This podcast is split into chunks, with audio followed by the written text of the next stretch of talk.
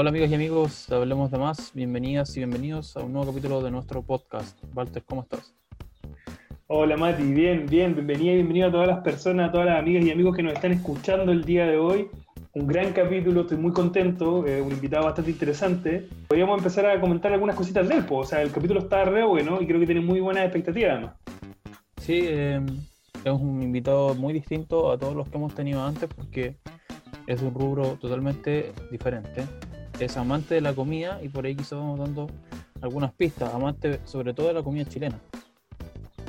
Tiene muy buena receta en su canal de YouTube, que tiene muchísimos seguidores, eh, y de una u otra manera trata de transmitir esa cocina sin secretos, ¿cierto? Con recetas infalibles que de una u otra manera nos van ayudando a poder aprender un poquito más. Lo interesante de este capítulo, yo creo, y no sé si tú estás de acuerdo conmigo, es que podemos de alguna u otra manera conocer un poco más a, esta persona salir un poco del cocinero, ¿cierto? Que podemos ver en YouTube en Instagram y conocer algunas, algunos detallitos de su historia, ¿no? Sí, sin duda. Es un hombre que es muy de familia, eh, ahora como padre, pero también como hermano, como hijo. Y que además tiene muchas interesantes anécdotas que contarnos sobre su vida cuando joven y también sobre su vida actual. Em, además, dueño de un local de las fuentes chilenas, allá en Santiago. Así que estamos muy contentos de tenerlo en nuestro podcast. Mati, el invitado del día de hoy, ¿quién es? es el señor Álvaro Barrientos Montero. Vamos con la intro entonces y dejamos a todas las personas invitadas para que puedan escuchar este nuevo capítulo de Hablemos de Más.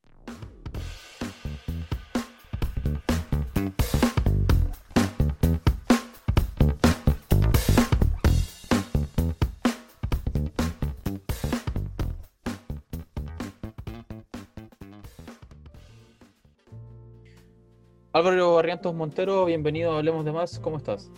Muy bien, pues muchas gracias por la invitación, muy, muy bien. Sí, ¿cómo han estado los días por allá? ¿Cómo te, cómo te has sentido? Muchas gracias de nuevo por, por, por venir. No, bien, pues encantado. Esta época es bonita, pues, es primavera, eh, Santiago tiende a descontaminarse con el viento, así que no, es, la, es la mejor época del año. Los días están ricos. Eh, Santiago ha ido a poquitito también saliendo un poquitito eh, en todas las distintas comunas de la gran capital eh, en relación al avance de fase, entonces estamos bien contentos porque estamos pudiendo salir un poquitito, así que con todas las medidas y todo más, más contentos, sobre todo en el caso mío que tengo tres hijos chicos que andan todo el día acá, entonces la casa están medio vueltos locos, a ellos poder volver a salir a la plaza o a la calle con los amigos era algo muy necesario y esperado. Para el rubro de la gastronomía ha sido particularmente complicado. Ha sido para mi rubro ha sido tremendo, tremendo, tremendo. Para el rubro de la. para toda la industria de la gastronomía. Eh, desde un crucero que ya no puede funcionar, un hotel, un restaurante, una fuente de soda, una cafetería, ha sido terrible, terrible, terrible. Así que ahí estamos entre todos ayudándonos para poder tratar de, de volver. Hay muchos negocios que no van a poder ni siquiera volver como eran a eso hay que sumarle lo que pasó acá con el estallido social también, que imposibilitó que muchos negocios dejaran de funcionar. Entonces, lo que pasó en, la industria gastronómica en muchos sectores en Santiago y en Chile no partió en, en, marzo, sino que partió en octubre. Entonces, ha sido bien pesado, bien, bien, bien pesado. Absolutamente. Bueno, antes de empezar la conversación, nosotros siempre tenemos una, una dinámica un poquito más relajada para poder soltarnos, ¿cierto? Y para poder comenzar a, a hablar. Y quiero pedirle un favor, Álvaro. Te quiero pedir un favor y es que, tal como tus recetas, ¿cierto? La que nos enseñas cada semana en YouTube, que, eh, que, esta conversación, te voy a pedir un compromiso, que esta conversación sea sin secretos, que podamos hablar de tus gustos, de la música, de lo que sea, lo que más te apasiona en la vida, que sea relajado, que lo pases muy bien. Entonces quería saber si te puedes comprometer a eso, a, a pasarlo bien en esta rato. Comprometido 100%, muchachos, 100%. Excelente, vamos a comenzar entonces y nos vamos a meter de lleno en algunas preguntas que nosotros tenemos preparadas. Y me gustaría saber, Álvaro, eh, ¿qué música te gusta escuchar? ¿Cuál es la música favorita tuya cuando estás cocinando o para relajarte durante el día? Eh, ¿Qué es lo que le pones play ahí en, no sé si en Spotify te gusta más eh, el, el, vinilo? ¿Cuáles son tus preferencias ahí? Sí, me gusta muchos tipos de música, no puedo encasillarme en una nomás. Me gusta bueno, cuando era chico mi papá me enseñó y me, explicó mucho sobre música y, la música que a él le gustaba es la música que me heredó en términos de gusto.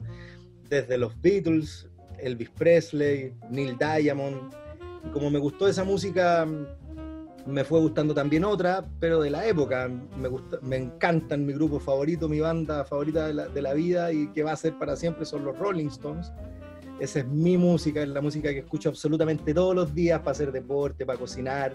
Y hoy día, como está YouTube, em, me gusta ver la música, no solo la escucho, sino que, la veo. Y, me parece que la música, al menos de los Rolling Stones, eh, que siguen haciendo música 40 años después, es hay muchas cosas nuevas, cosas que yo nunca había visto, porque siguen siendo una banda vigente. Entonces la disfruto mucho. Y también me gusta eh, me encantan los Ramones, esa es mi segunda banda favorita, los Rolling Stones y, los Ramones. Oye, buena música, ¿eh? Buena, buena música. Sí. sí. me gusta mucho. ¿Y cuando cocinas de repente escuchas música o no? O, más concentrado, conversando con la familia? Cuando cocinas para ti, ¿no? No, para, para el YouTube, porque hoy no se puede estar ahí. Sí, ah, siempre hay música en mi casa, siempre. Yo hoy día cocino básicamente en mi casa, porque acá también hago mis programas. Entonces, sí, con música siempre. En el único momento que no hay música es cuando grabo, porque no puedo tener música encendida, pero estoy todo el día escuchando música, todo el santo día. Y esa cuestión se hereda. O sea, yo tengo tres hijos, mi hija, la mayor, la Sofía, que tiene 13 años, también, todo el santo día música. Ella hoy día con sus gustos muy marcados también. Pero sí, pues no, yo no podría vivir sin la música, en el auto, en, la bicicleta, en todos lados, todos lados. Voy a confesar que voy hasta el baño con música. No, sí, yo también. sí, a gustarse de repente con música, ahí salen unos cantos buenos. todo el rato, está ahí, está ahí el teléfono. Buenísima. Ahora vamos a pasar a, otra, a, otro, a otra arte, ¿cierto? Y me gustaría saber, ¿qué prefieres? ¿El cine o el teatro? Chuta, qué difícil. Me gustan los dos, pero por el momento me estoy quedando más con el cine porque mis hijos disfrutan más el cine. Entonces yo no puedo ir solo.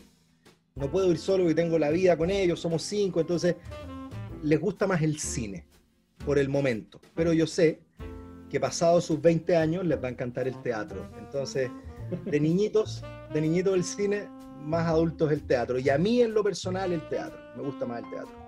No, no sé, me gustan ambas. Me gustan ambas expresiones, pero sí, no, no, no. Me ¿Sabéis que pese a que, a que ambos están súper relacionados, me parecen totalmente distintos? Totalmente distintos. O sea, tú me decís, no sé, hay una película, no sé, Casino, por ejemplo, donde trabaja Al Pacino, trabaja Robert De Niro, trabaja Joe Pesci Em, perdón, eh, Robert De Niro, Joe Pesci, la Sharon Stone, no, no me imagino no viéndola y la podría ir a ver 10 veces al cine y, y, en cines viejos, en cines nuevos, pero el teatro también me encanta, no me gustan los dos, no, ahí sí que no podría definirme.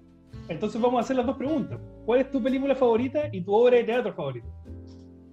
Eh, mi obra de teatro favorita, que fue una obra que me marcó mucho, que me la disfruté mucho, la vi a principios de la década del 2000, fue El Rey Lear es una obra de teatro impresionante que, me la disfruté de principio a fin con actores chilenos maravillosos. Em, y mi película favorita es la saga del Padrino. Me encanta, para mí una, una obra maestra y debo confesar que ahora en tiempo de pandemia que tenía algo más de tiempo la he visto varias veces las tres. Genial, buenísimo. bueno, entonces pasamos por la música, nos fuimos al cine y al teatro y ahora quiero preguntarte Álvaro por eh, la lectura. ¿Te gusta leer? Sí, me gusta leer.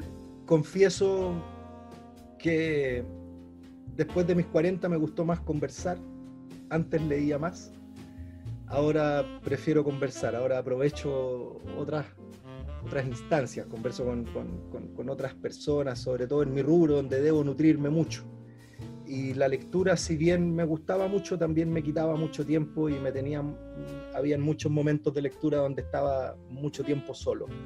Y soy un actor muy relevante hoy día en mi familia y no puedo encerrarme a leer. Y para leer tengo que estar tranquilo. Entonces, hoy día más que leer, converso más. Eh, ¿Y hay algún libro favorito tuyo, algún libro que nos puedas recomendar para las personas que nos escuchan? Sí, el, para mí el mejor libro es un libro actual que se llama Sanduichería Tradicional Chilena del autor Álvaro Barreto. Ese es un super libro. no, no. Eh, a ver qué libros, así como para poder recomendar. Mira, es una, es una tontera, y de hecho los tengo acá porque se los estoy leyendo a mis cabros chicos. Cuestiones, hoy día, a ver, me pasó mucho tiempo que estuve leyendo muchas cuestiones muy largas, libros de 800 páginas y, y se me hacían medio tediosos. Pero mira lo que estoy leyendo hoy día, estoy leyendo unos libros de Gabriel León. Son puras leceras, pero se los leo a mis cabros chicos. Uno se llama ¿Qué son los mocos? Y otro, ¿Por qué los perros mueven la cola? Donde son pequeñas citas, súper cortitas, del porqué de las cosas, desde la mirada de un científico. Em, y, y para mí los niños son eso, son pequeños científicos, entonces yo tengo hijos que están en una edad maravillosa, pero alucinante, donde tú le podés decir por qué se te arrugan las yemas de los dedos. A un adulto le va a dar exactamente lo mismo, pero a los niños les podía hacer el mundo y el día contándole cosas. Entonces hoy día estoy leyendo cosas en las que puedo ir interactuando con ellos también y tratando de traspasarle el amor por la lectura. Si mi hijo me ve leyendo un libro de mil páginas, eso va a tender a, dejarlo un poco lejos de mi mundo. Me pasa que trato de hacer todo para traerlos bien al mundo mío a ellos. Entonces, hasta mi lectura la he ido adaptando para conversarla con ellos. Buenísimo. Oye, qué, qué bueno el libro. ¿eh? Yo quiero aprovechar para las personas que nos están escuchando que son de Conce, que tanto los, libros que recomendó Álvaro como el libro de Álvaro lo pueden encontrar en la librería queleoconce.com, que nos acompaña, ¿cierto? Y estuvo trabajando con nosotros en un concurso que hicimos, así que agradecemos a la librería que leo. Y el libro de Álvaro lo pueden encontrar ahí, así que vayan, métanse a la página y lo piden, se lo van a dejar a la casita, así que no hay ningún problema con eso. Muchas gracias. Oye, perdón los ñoños de los libros, son libros de cabros chicos, pero te aseguro que la mitad de las cosas sabemos muchas de ellas que los adultos no las sabemos y, está, muy entretenido, son muy buenos. Buenísimo. Súper genial. Hablamos de música, de cineteatro, de libros y ahora quería preguntarte algo más relacionado con, tu ámbito. Em, si tuvieras que escoger, ¿con qué tradición gastronómica te quedas? ¿Con qué tradición gastronómica? Por ahí te hemos visto en, tu canal mm. algunas recetas italianas, de comida italiana, también mucha, mucha cocina tradicional chilena. Yo soy cocinero chileno eh, y así me reconozco y así me presento y toda mi vida de cocinero he estado ligado al mundo de la cocina chilena. Es lo que más me apasiona y fascina.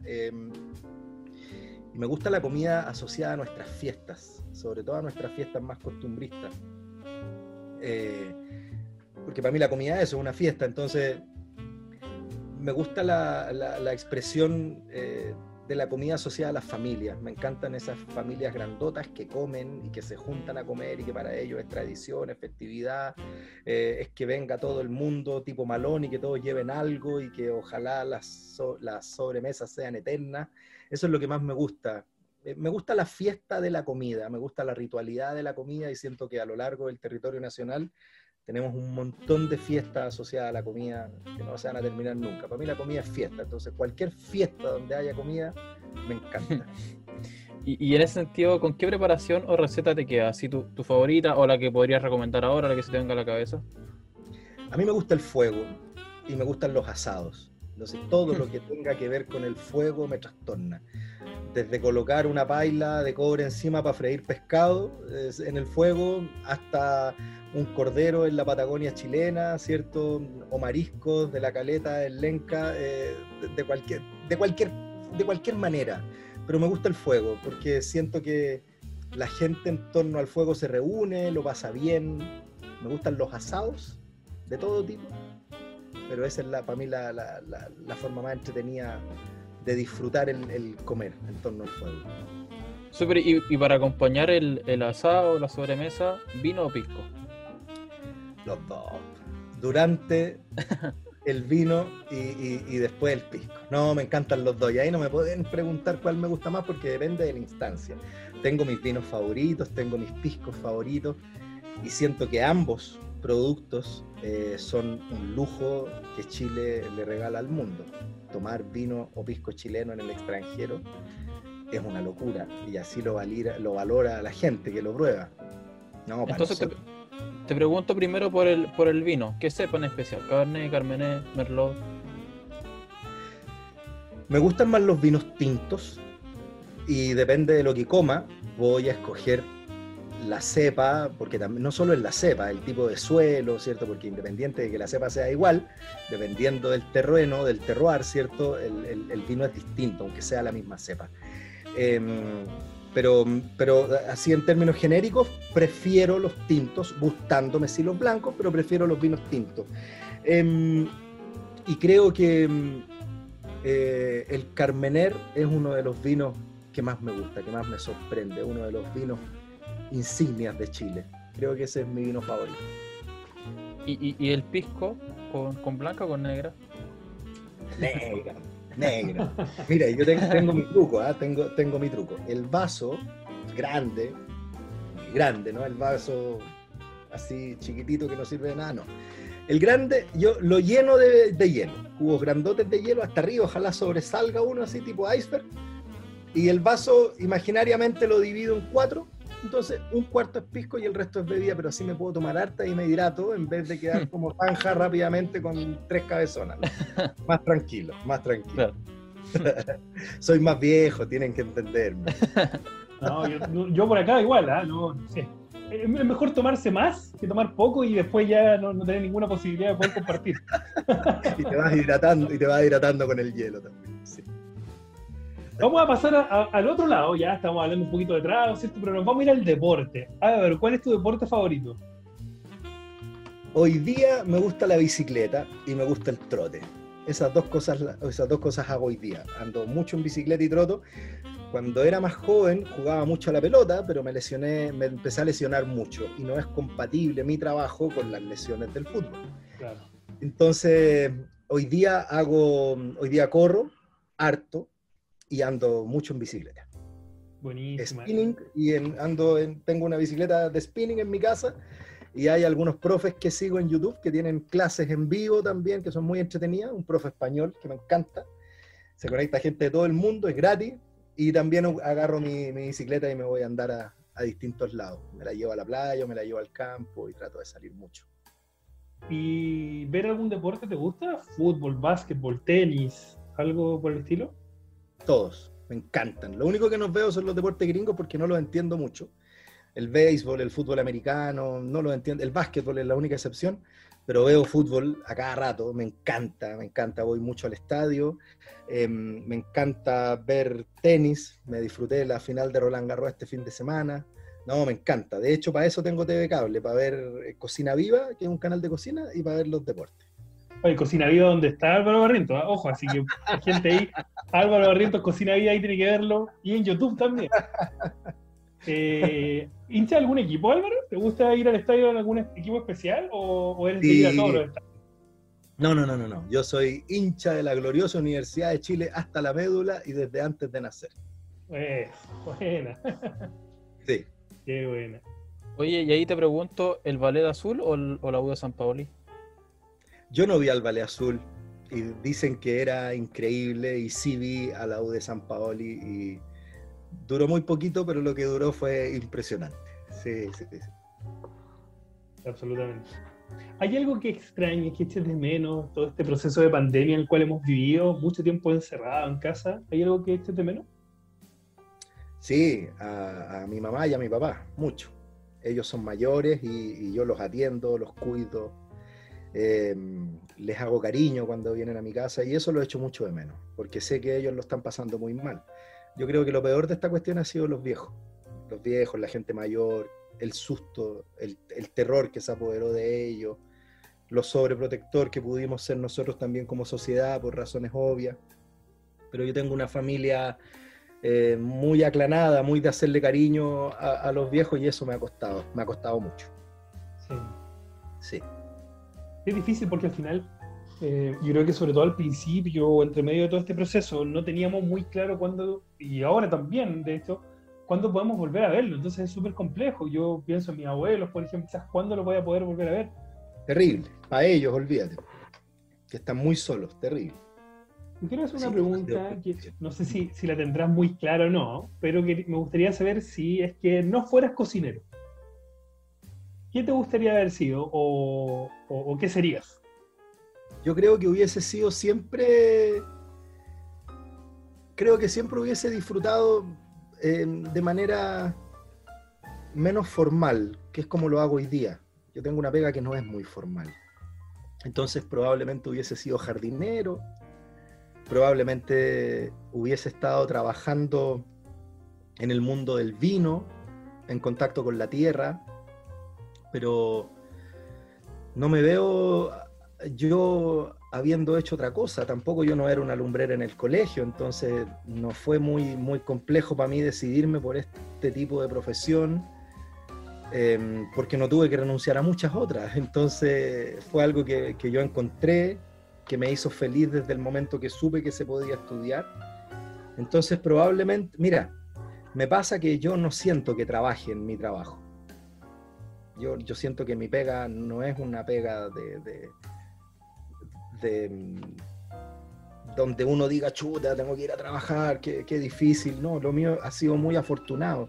Yo creo que es lo que le debe pasar a una persona que baila, por ejemplo, y que su trabajo es el baile, o quizás a un actor de teatro, de cine, que ama su, tanto su profesión que no podría hacer otra cosa.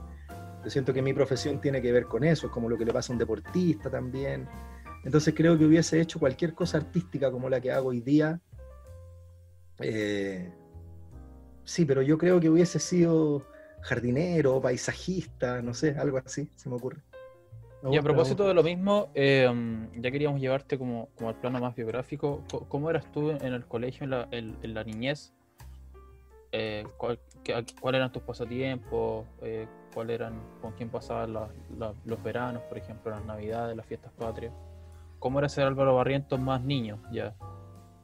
Sí, yo recuerdo que que de niño fui bien, bien cuidado por mi mamá, mis papás estaban separados cuando yo nací, sin embargo siempre tuve a mi papá cerca, pero ellos como pareja no estaban, entonces yo nunca viví con mi papá, siempre viví con mi mamá.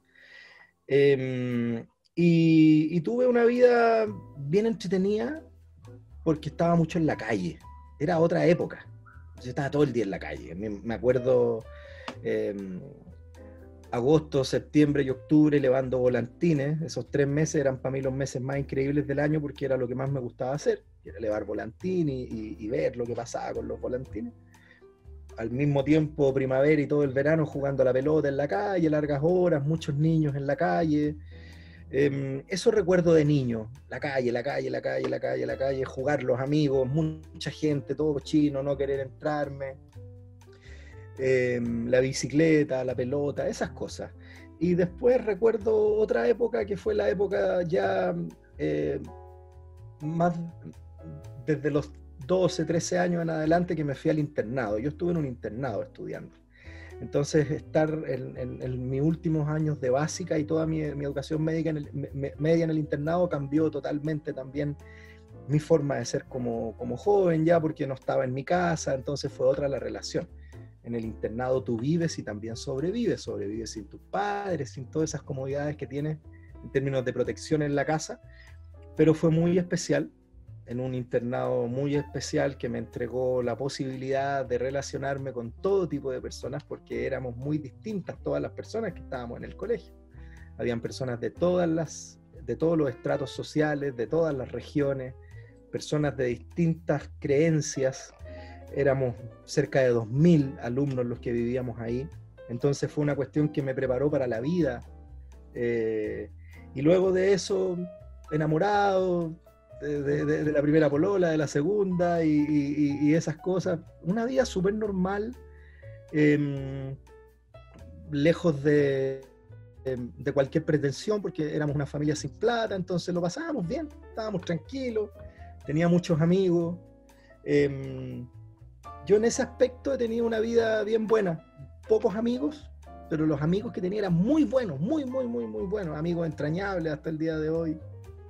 Así que no, tuve una, niñez y una juventud muy especial, con mucho contenido, eh, muy rica, que recuerdo, que agradezco, que valoro, que atesoro y que, Mm, que, me permite seguir trabajando hoy día ya en el rol de padre para que todas aquellas cosas que probablemente yo extrañé o que me generaron pesares o penas cuando niño, yo no traspasárselas a mis niños, pero, pero nada de que me pueda yo hoy día arrepentir y sabiendo que mi mamá sobre todo hizo por mí todo lo que una buena madre hace por sus hijos.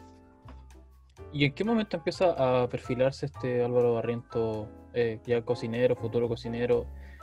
Quizá por ahí había algún referente que tú admiraras o vieras y dijeras, chuta, si él pudo hacerlo, ¿por qué, no, por yo no? Y, ¿O cómo fue perfilándose esa decisión que se ha transformado en gran parte de tu vida. Yo, Matías, no conocí ni un, nunca un chef. Nunca. Nunca vi uno, ni una mujer chef, ni un hombre chef. Nunca. Y las únicas personas que yo conocía que cocinaban eran eh, las personas de mi familia. Mi abuela, mi bisabuela, mi mamá, mi papá. Todos ellos cocinaban muy bien. Y me pasaba que cuando yo veía los fines de semana a mi papá, mi papá nos llevaba a comer a algún lado. Entonces, para mí el comer en algún lado era sinónimo de felicidad porque era estar en un momento también con quien yo quería estar, que era mi papá. me acuerdo que en esa época no se podía salir mucho, entonces también las celebraciones de fin de año mi mamá nos llevaba a comer, entonces para mí el comer y salir a comer siempre fue eh, interesante, agradable. Yo no sabía tampoco que se podía estudiar, me encantaba comer, pero me encantaba, o sea, amo comer, lo amo, una, una de las cuestiones que más disfruto y, y, en mi casa siempre se comió muy rico.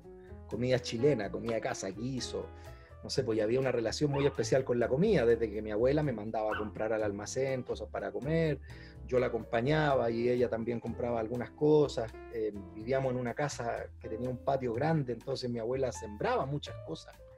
Eh, y entonces ver esas cosas crecer y cortarlas, comerse un tomate maduro, pero así dulce al punto de no tener que echarle sal. Eh, y después en el internado me pasó que añoraba mucho la comida, y porque entre las 11 y las 4 a uno le da hambre, pues entonces en la casa uno abre el refrigerador y come, en el internado no. Entonces yo echaba mucho de menos lo que más amaba, que era la comida. Entonces, bueno, después supe cuando salí del colegio que se podía estudiar. Fui a conocer este instituto, que era una escuela totalmente distinta a una universidad o a un instituto tradicional. Me enamoré, me puse a estudiar y de ahí no paré nunca más cocino todos los santos días de mi vida, todos, todos, todos, todos. Y, claro, yo creo que mi amor por la cocina era tan puro. Imagínate que mis referentes eran mi madre, mi abuela, mi bisabuela. Así que muy un, amor cercano, pero desde el lado familiar. Fue básicamente eso, una, cuestión muy pura. Mi, mi, mi, primera relación y mi primer acercamiento con la comida fue profesional fue así, muy espontáneo, muy puro, muy, muy genuino. ¿Cómo, cómo eh, eso al final se va, se va traspasando? Yo, yo que sigo tu canal, que veo tus videos, ¿cierto? Que no, no solamente los nombras, ¿cierto? A tu, a tu madre, a tu abuelo, a tu bisabuelo, sino que también uno lo siente, ¿cierto? Es algo que se logra transmitir a través de la pantalla. Y que es muy importante eso. ¿Cómo además fue para ti e, este proceso del estudio de la gastronomía? Me imagino que aprendiendo nuevos sabores, nuevas técnicas. Eh, eh, no sé si de repente tú, decías una, clásica preparación que se hacía en familia, que de repente te la enseñaban de una manera completamente distinta y tú decías, pero ¿cómo? No sé, ¿cómo, cómo fue esa vida de estudiante de gastronomía eh, de Álvaro Barren? A mí fue muy, muy bonito y muy especial porque, como te decía, eh, para mí mi referente era mi familia y era esa comida. Y además vivimos en un país donde comer rico eh, es parte de una tradición también, o sea, no sé, pues hay cosas que nosotros de pronto no valoramos mucho, pero un charquicán bien hecho a medida que uno va creciendo se transforma en un plato inolvidable. Una carbonada, una cazuela, una simple marraqueta con carne y queso fundido adentro. Cuando tú estás afuera de Chile, esa cuestión la añoráis, pero al punto de las lágrimas. Eh, y, hay expresiones asociadas a la comida, como la once familiar, por ejemplo, la misma sobremesa de fin de semana de la que hablábamos, que quien la tiene la ama y quien no la tiene no sabe lo que se ha perdido. Entonces, mi, mi amor por la comida, como les decía recién, era muy puro. Entonces, cuando yo me puse a estudiar, a nosotros no nos enseñaban comida chilena, nos decían que la comida chilena uno tenía que aprenderla en la casa. Entonces, yo fui aprendiendo comida internacional, la comida internacional me fue sirviendo, eh, fui, pero siempre yo traté de rescatar los sabores que yo comía en mi casa, el porqué de esas cosas, el cómo se lograban esas mezclas, eh, porque lo mío es como lo que le pasa a un hijo de músico, no sé, Imagínate la familia de los Parra, donde de ellos hay muchos que son músicos sin darse cuenta. Yo fui cocinero sin darme cuenta porque siempre eso lo viví. Es como el futbolista que dice que tiene calle versus el que no la tiene. Eh, eso me pasó a mí. Pues. Yo, yo con esos sabores crecí, yo los viví, son parte de mi vida. No es un cuento o una postura. Yo asumiría una postura si empezara a creerme el mero mero de los chefs que hacen sushi en Chile cuando nunca he estado en Japón. De chico nunca comí sushi, aunque me encantan. Pero, pero ahí sería, ahí habría algo. Lo mío es parte de mi vida, es lo que yo he comido siempre, es lo que más amo y lo que voy a tratar de preservar y eso es lo que hago yo hoy día en mi canal, por eso me resulta tan cómodo hacerlo y por eso a la gente le gusta tanto, porque es parte de, de la expresión cultural viva que tenemos hoy día en Chile asociada a la comida. ¿Hay algún plato o alguna preparación o algún producto que en algún momento de tu vida te haya mm, volado la cabeza, por así decirlo, que tú hayas dicho, wow, esto es impresionante? Sí, me pasó, a ver, la comida chilena me sorprende y me sorprende siempre, pero por ejemplo, eh, eh, cuando yo empecé a viajar, me empecé a, a fascinar con otras cosas. A uno se le abre el mundo. Y me pasó en Italia, por ejemplo, estando muchos meses allá y viendo cómo las dueñas de casa, con una maestría increíble, hacen unas pastas ultra chiquititas, con unos rellenos, unas cuestiones que con suerte te caben en dos dedos, y hacen unas sopas alucinantes. Me pasó en Perú cuando descubrí la mezcla de sabores que ellos hacen entre su comida eh, pura con, la mezcla asiática. Eh, sí, me ha pasado mucho. Y lo que me pasa a mí con mi rubro es que es algo que a mí no me deja de sorprender porque yo desde el momento que lo estudio comprendo que es una cuestión infinita. Entonces, por ejemplo, yo hoy día a mis 45 años, yo lo que más quiero es poder tener tiempo para poder viajar y seguir conociendo productos que me vuelan la cabeza. Por ejemplo, yo sueño hoy día con, no sé, poderme internar en una comunidad mapuche pura, pura, pura y vivir de su expresión gastronómica, pero desde, desde la madre tierra, desde, esa concepción. Em, sueño con, con, irme a Asia, ojalá también hartos meses y poder aprender todas esas cosas, a diferencia de lo que le puede pasar a un abogado, por ejemplo, que quizás en, en la legislación nacional llega un momento en que la conoce completa, en el rubro gastronómico el infinito eh, no existe. Eh, nadie va a decir, sí, el infinito existe, porque nadie va a decir, yo sé todo. No, no es así. Y pensar además en la cantidad de plantas o productos que pueden haber en la naturaleza que uno ni siquiera se imagina que pueden ser preparados y los sabores que puedan tener, las texturas. No, maravilloso. Oye, ¿y sabéis qué? Eso es tan increíble porque además yo me he dado cuenta a mis 45 años que es una cuestión que va mutando con el tiempo, con la edad de cada uno de nosotros cuando yo era chico, por ejemplo, no sé, a mis 18 años, yo lo único que quería eh, comer eran completos, y estaba vuelto loco con los completos, y los completos, y me comía, me voy a comer 10 completos todos los días. Y, no era porque fuese glotón, sino que porque estaba fascinado con eso. Después me pasó con la carne, otro momento me pasó con el pescado. Hoy día, por ejemplo, estoy vuelto loco con las mezclas con las que uno puede fabricar pan, por ejemplo pero de la manera más ancestral, pan con masa madre, van a partir de fermentos súper básicos. Entonces, con, con, la edad me van pasando distintas cosas y eso le, pasa a todos los cocineros y cocineras. Y bueno, a propósito de lo que, de lo que mencionaba, nosotros tuvimos uno de los Parra aquí en, el, en el podcast. La temporada pasada lo tuvimos a Ángel Parra, ex guitarrista de los tres, Ángel Parra Trío, etc. Y, y, también nos contaba un poco eso de la tradición más eh, familiar vinculada con la música. Puta, qué increíble. Tú sabes que mientras me estaba hablando, estábamos hablando de eso, yo estaba pensando en Ángel. O sea, Ángel, él, a él no le dijeron tú tienes que aprender música, él nació con eso, él lo escuchó siempre. Y a eso súmale la comida, a esa expresión gastronómica también yo me refería al principio, a lo que pasa en esas familias. Nosotros acá nos ponemos a comer un día sábado a la hora de almuerzo y ojalá llegue harta gente y nos demoremos mucho en pararnos de la mesa y hablamos, y hablamos, y hablamos. En la comida sí, pues con el, en el caso de la música es lo mismo. Es bonito eso, que, entretenido. Sí, tú, bueno, él, él también nos mencionaba algo así de su experiencia familiar y todo eso. Eso lo pueden escuchar también nuestros auditores y auditores en la primera temporada de nuestro podcast que también está en Spotify. Eh, volviendo a la conversación, ya hemos conversado desde de tu niñez, de tu gusto por la gastronomía y tu, y de, tu, de tu vida como estudiante. Y quería preguntarte eh, sobre tus primeros restaurantes y específicamente tu consagración o la, consagración de estos sabores tradicionales chilenos en, esta fuente chilena, ¿no? que es, un, que es un, un local de una sanguchería que está muy relacionada con tu libro que mencionabas hace un rato, que es sanguchería tradicional chilena. Sí, bueno, yo siempre he trabajado, como te decía al principio, en, en restaurantes de cocina tradicional chilena.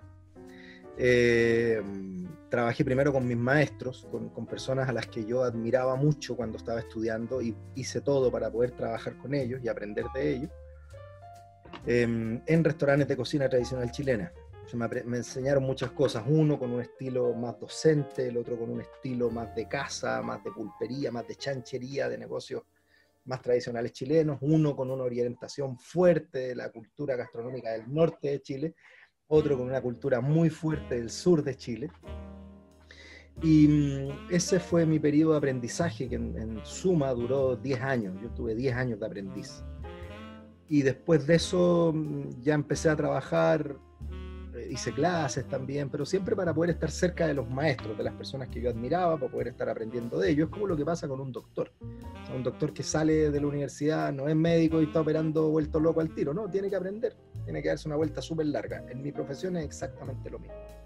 El que quema los cartuchos al tiro y cree que es chef, eh, siempre fracasa, siempre, siempre. Yo no conozco ni un solo caso que no haya sido de fracaso. Entonces, mm, yo aprendí de estas personas y luego tuve un trabajo muy, muy interesante, uno de los más disfrutables que puede tener una persona. Eh, yo fui el chef corporativo de LAN Chile, de la línea aérea, durante hartos años. En un momento en que la comida en, las los aviones existía, no como hoy día que están todas las líneas aéreas son de bajo costo, salvo excepciones. Y hoy día lo que queremos es viajar, no queremos preocuparnos de y queremos preocuparnos de cuánto cuesta el pasaje, no antes no, pues antes la gente sabía que los pasajes eran caros porque también comía muy rico en los aviones y. Yo era fui chef ejecutivo de aviones con servicio de primera clase, de clase ejecutiva, entonces viajaba mucho. Y cuando viajé mucho y estuve mucho tiempo fuera de Chile, me di cuenta también de mm, lo importante que era la escena gastronómica chilena y de, lo, y de lo desconocida que era. Y una de esas expresiones populares para mí más importantes era el sándwich. Porque sanducherías como las que hay en Chile no existen en otro lado. No existen, no hay. No existen esas, con, con esas mezclas, con esa personalidad. Entonces siempre supe que iba a ser una sanduchería tradicional chilena. Siempre. Nunca lo dudé. Como además no tenía plata para montar un restaurante caro, era una alternativa también, montar una fuente de soda pequeñita y eso fue lo que hicimos junto a un primo hermano mío que se llama Pablo Leal, su mamá es hermana de mi papá, y con mi esposa, con la Jesús. Hicimos la fuente chilena hace 13 años y, y esa ha sido eh, la, la piedra que, la primera piedra desde mi punto de vista, porque fundar algo no es fácil. Y a mí me enseñaron cuando estudié a ser un buen empleado, no me enseñaron a ser eh, jefe, a ser dueño del negocio donde yo iba a trabajar. Entonces fue romper el molde, fue salir de, la, de esa corteza tan clarita en la que a ti te moldean cuando estudias. Entonces fue muy bonito. Eh, fue, fue, eh, fue literalmente el primer amor en términos laborales. Y hoy día la fuente ya es un negocio más grande que está tratando hoy día de sobrevivir a estos bemoles de la pandemia, pero que, mm, que en el momento que se pueda va a volver con todo también. Pero muy bonito, muy, muy, muy especial. Y, y en función de la fuente también estuvo la creación del libro y- y ese sueño de, de hacer el libro Sanduichería Tradicional Chilena para rendirle un homenaje y porque yo no quería hacer un libro de moda, quería hacer algo que en 100 años más la gente fuese a verlo y ahí estuviera y los textos iban a seguir siendo igual de puros, porque es, tradi- es tradición, la tradición no es modificable, solamente hay que preservarla. ¿m? Y eso es la sanduichería tradicional chilena. Un barro luco nunca va a tener otra cosa que no sea pan, carne, queso. Lo único que puede ir primando es la buena calidad de los ingredientes y nada más. Si a eso le pones rúgula adentro, puede quedarte un sándwich súper rico, pero no va a ser un barro luco. Sí, importante eso. ¿ah? De repente tratan de darle una vuelta a las cosas, meterle alguna, alguna hoja verde, yo, pero es, es carne queso, sí, eso es. Lo tradicional no es modificable y finalmente lo que nosotros los cocineros tenemos que hacer es hacer nuestro mejor esfuerzo para poder conseguir las mejores materias primas para que ese producto siga siendo fascinante siempre, nada más.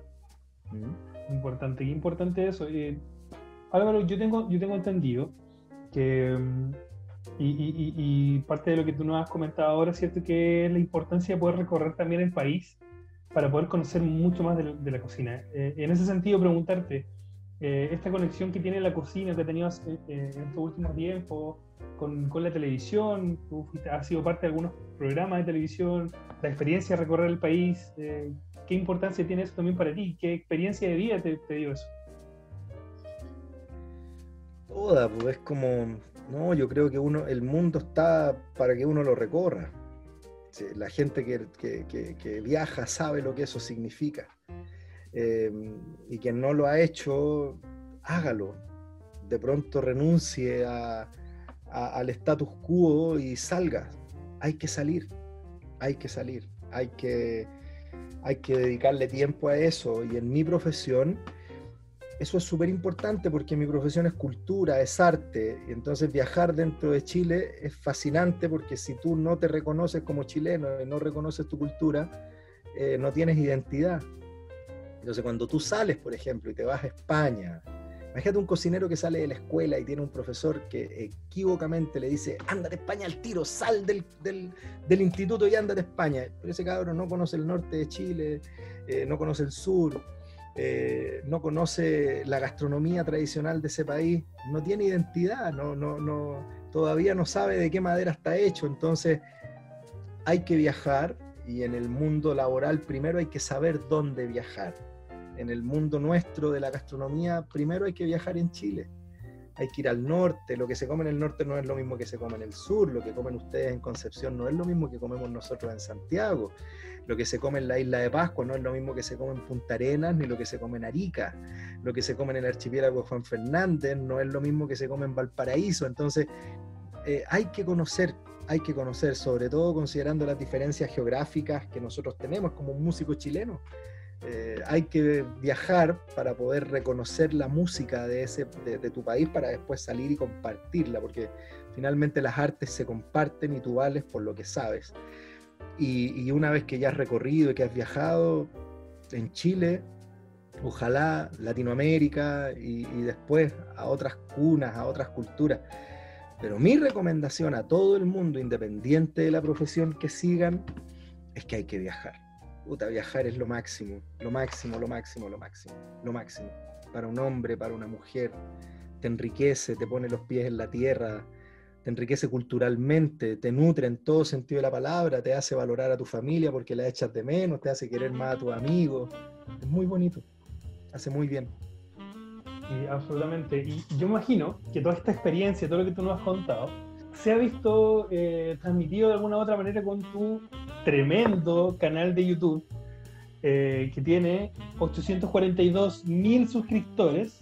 Es una locura, es realmente una locura porque no solamente significa poder entregar cada semana eh, una receta, ¿cierto? O más que, una, más, que, más que un listado de cosas, sino que compartir lo que tú sabes, ¿cierto? sin secretos, sino que además significa estar en las casas de muchísimas personas primero, ¿cómo nace esta idea del canal de YouTube y después qué ha significado para ti todo este proceso, eh, esta idea de, entregar una cocina sin secretos y una receta infalible, como dices tú en cada uno de tus videos? Eh, ¿Qué importancia tiene para ti? El canal de YouTube nació porque primero hacíamos unos videitos chiquititos en Facebook, donde no sé, el primero fue cómo abrir una granada. ¿Conocen la granada, la fruta? que a veces uno no sabe cómo abrirla y se le rompe y queda llena de venas al medio. El primer video fue cómo abrir una granada. Miren, me ha llegado esta granada, me la regaló mi suegra, se abre así, así, así. Y la gente, ¡oh, qué entretenido! Muchas gracias. Oye, tú sabes cómo se hace esto y sabes cómo se hace esto. Entonces después otro video, otro video, otro video. Y de pronto ya no era YouTube, eh, ya no era Facebook el lugar, porque yo quería dejar los videos ahí. Ya era YouTube. Entonces, sin ninguna pretensión, jamás, si yo te dijera sí, es que no, mi intención, porque yo sabía que yo, que yo iba a tener esa cantidad de seguidores, nada, jamás, jamás pensamos lo que iba a pasar. Porque finalmente a un canal de YouTube le va bien cuando la gente comienza a compartir tu contenido. Son ellos los que se transforman en tus embajadores y amplifican tu voz. Eh, entonces, yo empecé a hacer cosas que, donde la gente encontró distintas oportunidades. Por ejemplo, el que Puede ser alguien que esté aburrido y que no le guste cocinar, pero que le llamó la atención el relato. Hay otro que de pronto encontró en un país de limón una oportunidad de negocio y sintió que esa receta le gustaba y que le quedaba rica, entonces empezó a venderla. Eh, hay otro que de repente con la receta de pan amasado se acordó del pan que le hacía a su abuela, entonces ya era vocación. Entonces hay, hay, el, canal de YouTube tiene muchos puntos de encuentro. Eh, y el contenido un contenido real y es un contenido en el que cualquiera de nosotros se siente partícipe y autoridad porque muchas de las cosas que yo hago las hago basado en la comida de nuestras familias con ingredientes que tú encuentras y con implementos que tú encuentras. Entonces también está el factor de la cercanía, del decir, ah, lo que este tipo hace yo lo puedo hacer y me puede quedar mucho mejor que incluso lo que le queda a él o de lo que se ve ahí. Entonces, mm, esa ha sido la clave, la clave. Y hoy día para mí el canal de YouTube ya, ya sí tiene un propósito, ya tiene una, eh, para mí hay una responsabilidad. Yo estoy consciente, por ejemplo, que hoy día eh, probablemente eh, en, poco tiempo más va a ser la base de datos de, preparaciones chilenas más grande que va a haber eh, disponible de manera gratuita para la gente. Solo vas a necesitar un dispositivo para poder conectarte a internet y verlo. Yo no cobro por mis conocimientos, están ahí. Entonces, eso, eso, eso está muy bueno. ¿no? Yo estoy dichoso, encantado, se transformó en algo, en algo único. ¿Cómo, ¿Cómo ha sido para ti también incorporar porque yo veo que incorpora a tu familia, que incorpora a tu hija, a tu hijo, de repente en las portadas de los videos estás con ellos y la importancia que tiene también eso, ¿no? Lo que pasa es que lo hago en mi casa, pues si este anda aquí, aquí anda el otro paseando, se pasea. Yo estoy en mi casa, claro, yo hoy día podría haberme ido a un estudio, ¿cierto? Y encontrar un set, pero ahí ya sería trabajo, entonces intervenimos en la casa y la cocina de la casa la transformamos en el, en el lugar de grabación. Entonces, ya calladitos que el papá va a grabar y todos se quedan callados un ratito para poder hacer la grabación porque después ellos saben que nos comemos lo que cocinamos. Ha sido bien especial, bien especial y también para mí también es una forma de educar a mis hijos y de decirles que, que los papás se sacan la mugre trabajando y que, que es bueno hacerlo y que hay, que hay muchas formas de hacerlo desde la casa hoy día. Entonces, está, está muy bonito. Para mí ha sido una cuestión muy, muy, muy especial. Hoy día, imagínate, subí un video em, enseñando a limpiar ollas. Una cuestión casi que puede resultar absurda, pero si tú te pones a leer los comentarios, una persona escribía, me acordé de mi abuela, se me había olvidado cuando yo era chica, una persona de 70 años cuando yo era chica, mi abuela lavaba las ollas con ceniza, como tú nos estás enseñando a hacerlo, ¿cachai? Entonces, no, es súper especial. Para mí ha sido de verdad que una cuestión atómica. Hoy día, dentro de mis prioridades, eh, está continuar entregando el contenido y compartirlo, y que cada vez vengan más cocineros para acá y cocineras para acá, y ojalá empezar a viajar dentro de mi país para poder mostrar lo que se hace y poner en valor el trabajo de otros también muy cortito, yo me independicé hace poco.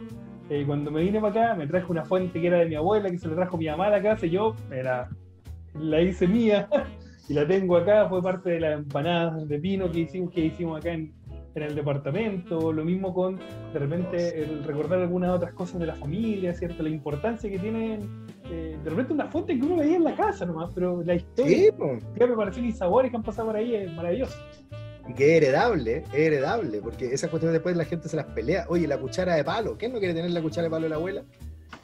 Son cuestiones muy, muy simples.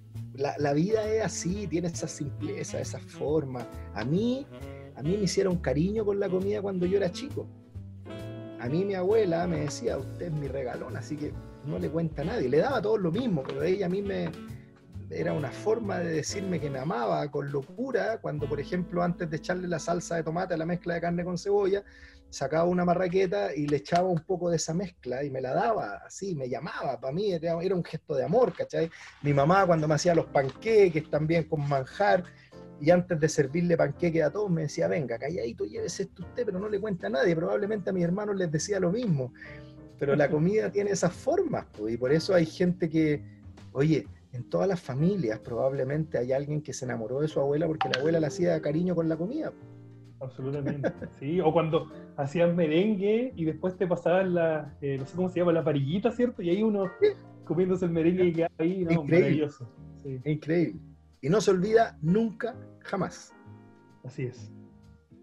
Eh, hemos conversado ya de, de varios temas y, y tenemos que ir cerrando. Vamos a cerrar con, con esta sección que te habíamos comentado, que le pusimos, nosotros le llamamos Póngale tarjeta profe. Te vamos a nombrar algunas situaciones, personas, grupos y, y tú nos tienes que decir si le pones la tarjeta roja, que es la mala, la amarilla, que es la más o menos, o la verde. Eh, bueno, de repente algunos invitados y algunos invitados le han puesto dorado, no sé, todas las tarjetas, qué sé yo. Ahí inventan sus categorías, pero esas son las, a priori las primeras tres. Eh, y voy a partir con una calada, que son eh, The Rolling Stones. ¿Qué tarjeta le pones? Nivel oro máximo. Todas, todas las hiper, hiper, hiper tarjetas, lo máximo. Los he visto. eh, este año los iba a ir a ver, iba a viajar, me iba a dar la- la- el regalo de irlos a ver fuera de Chile y, y- y no pude. Lo máximo, lo máximo. Verde todo el rato. Neil Diamond, ¿qué tarjeta le pones? Verde también, sobre todo a un concierto maravilloso que les pido que lo escuchen que se llama Noche Cálida de Agosto. Una locura. Lo, lo vamos a buscar ahí, ¿eh?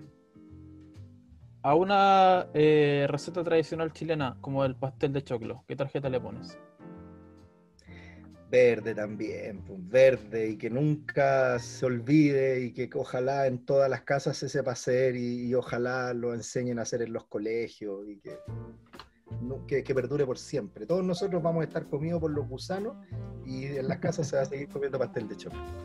Absolutamente. Y a la fuente chilena, ¿qué tarjeta le pones?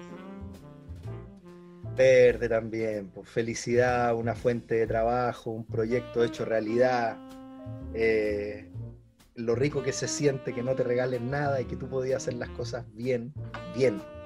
En un país donde también, eh, si tú haces las cosas bien, eh, te das cuenta que existe el camino para hacer las cosas bien.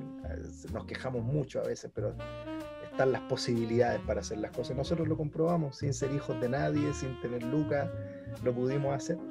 Verde, verde, verde. A la U, la Universidad de Chile. Verde, pues, verde también. Pasión de cuando era chico. Pasión, alegría, compañerismo. eh, eh, grito, no, dolor, muchos dolores, mucha pena, pero, pero eso es bueno porque ese amor al que uno no renuncia ni en las buenas ni en las malas. Verde. ¿Y a San Paoli? Ya. Ay. Entregó mucho, pero siento que había una, una gran distancia entre lo que versaba y, lo, y cómo actuaba. Entonces, una tarjeta amarilla porque siento que hay que tener precaución. Porque el discípulo era él y, y era discípulo de un gran maestro. Ustedes saben cuál era su gran maestro, ¿no? Sí, pues. ¿Quién? Bielsa. Y Bielsa nunca se ha equivocado y nunca ha desistido. Y para él, y si desiste es porque está en contra de sus principios. Él no, no, ahí yo creo que, que mi compadre se equivocó. Lo amé, pero después me, me desilusionó un poco también. Siento que hubo distancia entre lo que predicaba y lo que practicaba. Y a Italia, mencionaste por ahí que tenías un viaje. ¿Qué tarjeta le pones? Verde también porque son apasionados por la comida, les gusta la sobremesa, les gusta el vino, les gusta el pan. Es un país maravilloso donde la gente vive en, en lugares escondidos de manera muy feliz. Les gusta el ciclismo, les gusta el fútbol, son apasionados. Me encanta, un país que me encanta, verde también. Mil Y veces por verde. último, a Santiago de Chile, donde naciste, donde te criaste, donde vives. Yo también le pongo tarjeta verde a Santiago. Yo no reniego de Santiago. Hay lugares en Santiago muy bonitos, otros que son muy tristes, donde la gente no vive bien. Pero siento que es una ciudad que, que puede entregarle mucho a sus ciudadanos si es que sus líderes políticos se encargan de hacerla más vivible, más compartible, más disfrutable. Siento que, que hay mucho por hacer en esta ciudad y que la gente está ávida de recibir cosas buenas en esta ciudad. No puedo negar de ella. Mira, lo último, vamos a la última sección y esta se llama micrófono abierto. ¿De qué se trata esto? Vamos a, va a tener un tiempo, Álvaro, para que tú puedas decir lo que quieras sobre lo que quieras. Puede ser de cocina, puede ser de deporte, puede ser invitando a comprar tu libro, lo que se te ocurra. Así que, Álvaro Barrientos, el micrófono es tuyo, adelante. Sí, quiero decirle a la gente que cocine, que el que nunca ha cocinado trate de empezar a hacerlo. Cocinar hace bien. Yo creo y lo he comprobado que cocinar es un antidepresivo natural. Cocinar es una forma eh, inicial, fue lo primero que buscamos hacer las civilizaciones cuando pisamos la tierra, nutrirnos. Eh, la comida te hace feliz. Cocinar para otros es maravilloso también. Eh, hay países que han salido de la pobreza entregando comida. Siento que la comida es compartible, además. Y siento que el único problema es lo cara que es en nuestro país. no puede ser que la gente sienta que no puede comer pescado y marisco porque son carísimos cuando lo que más tenemos es mar. Ustedes saben que ahora están llegando cientos de buques chinos y asiáticos a arrastrar con todos nuestros recursos naturales, cosas que yo no puedo entender que pasen en, en nuestro país. En Perú, por ejemplo, todo el mundo come ceviche y todo el mundo lo ama. La única diferencia está en que los que tienen más plata comen con los pescados de moda y los que tienen menos plata comen con otros pescados, pero toda la gente tiene acceso. En Chile eso no se puede. Yo sueño con que ojalá en los colegios eso pueda existir, que la gente, los niños puedan nutrirse bien desde chiquititos, con cosas no tan elaboradas eh, y con, productos más bien naturales. Como cocinero, lo que más quiero es que la gente sea feliz en torno la comida y, y entendiendo que somos lo que comemos. Si comemos mal, vivimos mal, nos enfermamos y nuestra vejez temprana es cada vez más mala. Al contrario, países como en Italia, por ejemplo, donde la gente come de manera muy simple, come muchas verduras, muchas frutas, eh, mucho pollo, muchos productos del mar, mucho aceite de oliva, muchos frutos secos, vive cada vez más y más feliz. Así que mm, invitar a la gente a que aprenda a nutrirse, a nutrirse, eso es, no es comer, es nutrirse. Eso.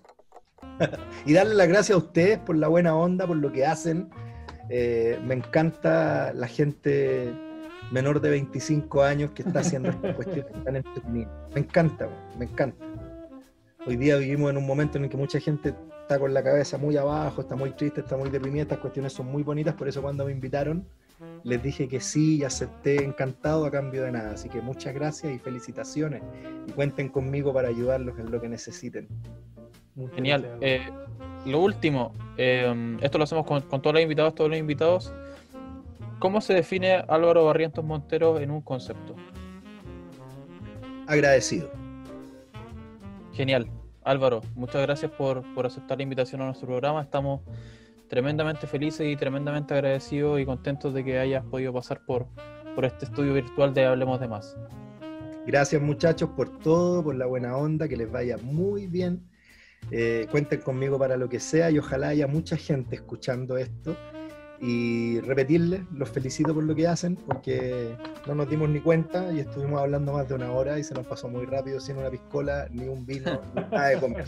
Así que ojalá la próxima sea presencial.